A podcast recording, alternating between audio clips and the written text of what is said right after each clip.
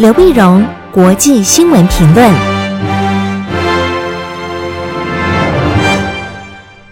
各位听众朋友，大家好，我是台北东吴大学政治系教授刘碧荣，今天为您回顾上礼拜重要的国际新闻呢。第一块的，我们当然是看疫情的发展。一般，我们先看欧洲。欧洲呢，比较新的发展是英国首相 Boris Johnson 呢，在居家隔离之后，发现高烧不退，送到医院。送到医院呢，会，发现情况几乎那么更为严重，就送进了加护病房。哈，但我们祈祷这个强森首相早日康复。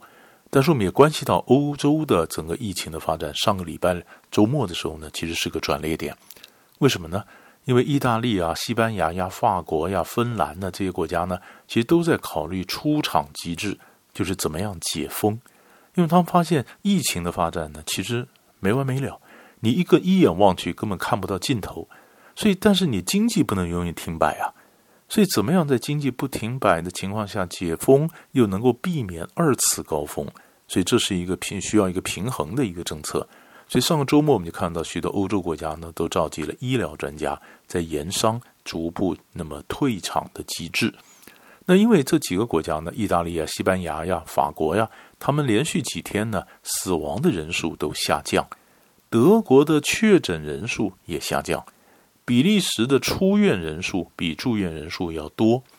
那换句话说，情况似乎有缓和的一个迹象，缓和迹象，那就要开始干活了。所以就想说，是不是逐步解除禁足令，商店、学校能够逐步恢复？西班牙总理桑杰斯呢也说，那么西班牙的封国。那么将会延长到四月二十六号，但是呢，那么各个行业是不是逐渐开始恢复？那么他他们提出来几个时间，比如说复活节，或者比如说是五月一号劳动节之后，应该一切商业活动希望能恢复正常。所以这是退场机制，这是上个周末发现欧洲的一个新的发展。美国这边新的发展呢，似乎美国这里变得比较严重，美国变得比较严重，所以美国呢，白宫官员要美国人呢先做好准备。因为他即将进入死亡和悲伤的一周，啊，因为美国的确诊人数呢已经超过了意大利跟西班牙的总和，而死亡人数已经超过了一万，超过了一万呢，所以这就变成美国医疗体系从你们发现很多的设备啊严重的不足。严重不足呢，所以很多州长啊，好几个州长上礼拜五呢，那么呃，这个就五号星期天的时候呢，联合发表声明，那表示呢，他们的州急需要联邦政府的援助，所以他们也抱怨联邦政府的政策呢不一致，而且缺少协调。可他也不敢骂得太凶，因为骂得太凶的话，那，政府真的不给钱了怎么办？啊，所以他们抱怨。但是又希望政府能够把钱给拨下来，所以美国现在国内呢，整个整个的政策显得非常的混乱。混乱的情况下呢，还有一个美国总统川普，那么他觉得他虽然不是不是医疗专家，可是他常常发表医疗的意见，那么他希望能够，那他是他觉得他有责任，那么把意见提供出来，然后去去带头来那来来推动，可是却搞乱了整个专业的体系。那最近比较有名的例子呢，那就是他在推动这个呃两次在白宫记者会推动这个类奎宁的药，叫青氯奎宁。那么这个当然大陆上有一些用奎宁来治疗，好像有好转，可是问题是这并没有经过严谨的这个科学的论证，也没有很多的这个具体的证明。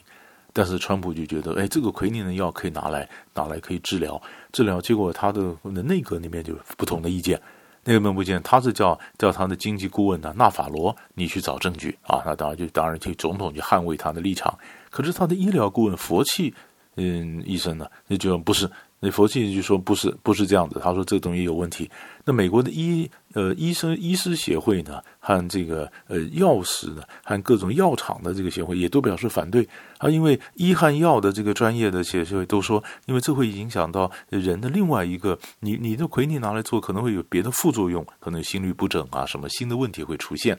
但是川普不管，川普打电话给印度总理呃莫迪，说你印度产的那么多，你干嘛禁止出口呢？你应该要出口，要拿这个药来治病。那么这就显得呃川普处处的干预，让美国很多评论家摇头，说很少看到一个民选的政治人物对于医疗的专业或者对推销某一个特定的药能够涉足这么深的，就是美国国内的那么这些一些一些现象。第二块新闻呢，我们看的是整个军事方面的。美国的印太指挥部啊，在上个礼拜提交给国会一个报告，那么提出呢，二零二一年到二零二六年这五年的这个军事预算呢，希望能够增加两百零一亿美元。那原因是什么呢？原因是他们认为说，在新冠嗯肺炎的疫情结束之后啊，中国大陆呢，因为整个国际秩序被打乱了，很多的军事部署啊，那么西方军部署都出了问题，那中国大陆一定会趁的时候呢，哎，那么找到更多的杠杆，找到更多的机会来扩张它的势力。为了避免亚太这边的权力那么失衡，美国必须早做准备。这准备呢，所以他们提出来了，那么总共有两百零一亿的预算，做什么呢？添购新的雷达系统和巡弋飞弹，他要和盟国做更多的演习，便在印太地区增加部署，在东南亚建立新的反恐和情报分享中心。就是围绕着印度太平洋，它做情报分享中心。美国现在的情报分享多半都跟着英语系国家，比如英国啦、加拿大啦、澳洲啦、纽西兰啦。那么这五个国家是他们他们英语系的五个国家凭情报分享，可是跟这个呃东南亚这个国家的情报分享相对就比较少，所以他们希望在这边能够建立更多的情报的分享，并且呢，那么呼吁那在关岛、夏威夷、帛琉等等及所谓第二岛链部署更多的飞弹防御系统。所以，所以，所以，因为这些东西加起来，所以希望能够增加更多的预算。这可以看得出来，美现在国内美国还有很多人在讨论。那么，在新冠疫情的时候呢，中国大陆跟美国呢之间相互指责。那么，在疫情结束之后，中美关系是往什么样的发展？是会逐渐缓和呢，还是逐渐恶化呢？但起码军方，美国军方这一批印太指挥部的认为，他们是比较悲观的看法，所以他们说要尽早做筹谋。可是问题是，美国军方最近还有另外问题啊，那就是罗斯福号航空母舰的舰长，因为跟媒体透露说有军人确诊的的呃，但是但是整个军方的体系这种这种医疗体系没有到位哈、啊，所以希望能够下船隔离啊等等。就这个呢，后来当然也就全部下去隔离啊，去观察。但是因为因为这个舰长没有透过军官的自己的体系，而向媒体利用媒体来对政府施压，让。呃，川普让这个海军部大震怒，就把他把他拔关了，把 fire 掉了，fire 掉了。但是，那么那么海军部长呢，还是代理部长，还到这个船舰上跟这个水手们喊话，希望能安抚他们的情绪。但你可以看得出来，那这件事情也透露美国军方内部的一个士气或者指挥体系里面是有出现问题。那如果指挥体系出现问题，你再给他这么多预算。那到底会不会呃，美国的其他的一些国会议员呢，会不会拿这一点来批评你军方自己本身有问题？结果你的预算可能也没有用。好，所以这两件事情摆在一起考虑，对，我们可以观察他到底会不会拿到的预算，或者美国的新的战略部署是什么样的一个状况，这是个可以重要的一个观察点。第三块新闻呢，我们看的是恐怖主义。恐怖主义四月六号的时候呢，美国政府。把俄国的一个帝国运动组织列为恐怖组织，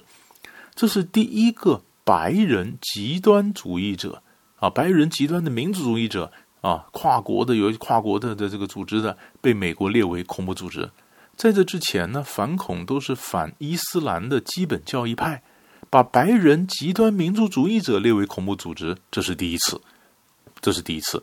第一次呢，事实上从二零一八年开始，美国就开始关注这些白人极端民族主义者，他们对美国安全所构成的威胁。因为这些极端主义者逐渐逐渐的，嗯，发展出跨国的架构。那主要从俄国那边开始，俄国的帝国运动呢，并不是普京所支持，但是是普京所容忍的。他们招募了俄国人到乌克兰东部去打内战，那么支持那个呃叛军呢，造成乌克兰的分裂。他们支持北欧的新纳粹。也支持欧洲内部的右派的民粹，制造各种分裂。他们在圣彼得堡有两个基地，提供成员各种军事训练。所以这就是美国为什么就把它列为这个恐怖组织。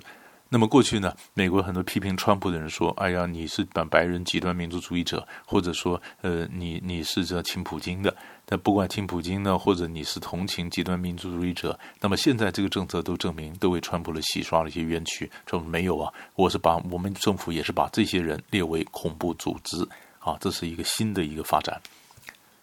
最后呢，我们看一下委内瑞拉。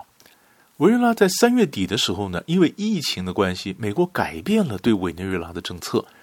委内瑞拉呢，本来好一阵子，它经济陷入僵局，因为它两个总统，一个呢就是过去的呃马杜罗，然后另外一个呢，他选因为是美国所支持的，欧洲也支持的，那么前国会议长瓜伊多，瓜伊多呢，他觉得马杜罗他再次竞选连任，他把经济搞得一团糟，然后他的整个政策呢，嗯，不符合民望，更重要的，你的选举舞弊，非常明显的舞弊，所以呢，呃，瓜伊多说现在由国会应该由国会来成为呃成成成为新的领导中心，所以他宣誓成为新的这个临时总统，但是问题是，呃。马杜罗并没有下台啊，他还是获得军方、警方的这个支持。那美国支持、西方支持的瓜伊多，瓜伊多也变成一个空的，就变成两两个总统。两个总统在三月底的时候呢，美国改变了政策。美国说呢，当然为了抗议。啊，对抗这个疫情严重啊！如果委内瑞拉的这些东西都在经济制裁之下，人民民不聊生，那么而且都耗在政治内斗，很可能疫情在你内部被爆发，甚至你变成拉美的疫情蔓延的一个源头。那怎么样让你们能够结束抗争？呃，然后然后全心全意的来抗对抗疫情呢？所以美国说，那么希望大家各让一步，都把权力交出来，然后呢，成立一个过渡政府，由双方的政党呢跟主人组成一个过渡政府。如果你把权力交让给过渡政府呢，那么美国就可以解除制裁，让你油重新卖到国际油市场上来。那上礼拜五的时候，欧洲也表示他们支持美国的政策，希望那个过渡政府。